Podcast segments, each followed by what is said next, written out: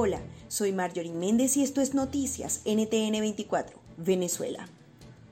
282 casos de coronavirus en el país reportaron este martes.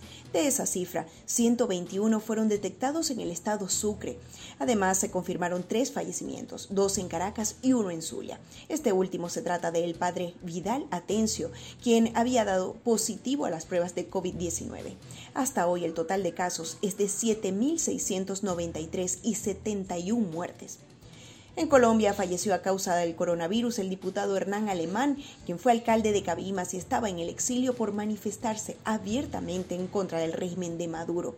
Hace una semana había publicado un video con la prueba positiva y evidenciaba dificultad para respirar. El régimen dio un golpe a Leopoldo López tras arrebatarle su partido, Voluntad Popular, y se lo entregó a una junta directiva ad hoc encabezada por el diputado José Gregorio Noriega Figueroa, del grupo de Luis Parra, que se vendió al chavismo en la llamada Operación Alacrán.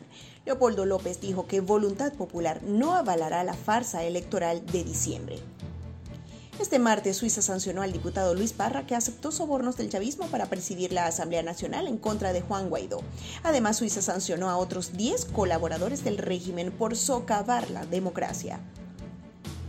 Maduro ratificó a Vladimir Padrino López como ministro de la Defensa por sexto año consecutivo.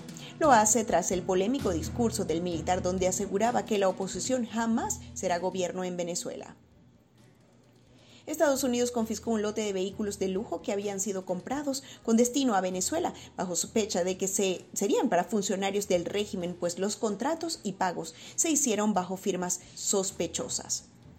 Este martes reveló el último informe de la encuesta en COVID de la Universidad Andrés Bello, con reveladoras cifras del deterioro en Venezuela, país que se ubica como el más miserable e inseguro de la región por encima de Haití.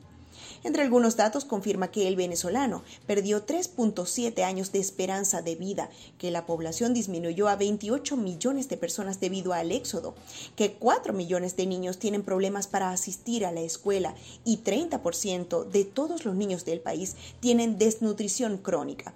Además, casi 80% de los venezolanos no puede cubrir la canasta básica y el 70% de los hogares registra inseguridad alimentaria.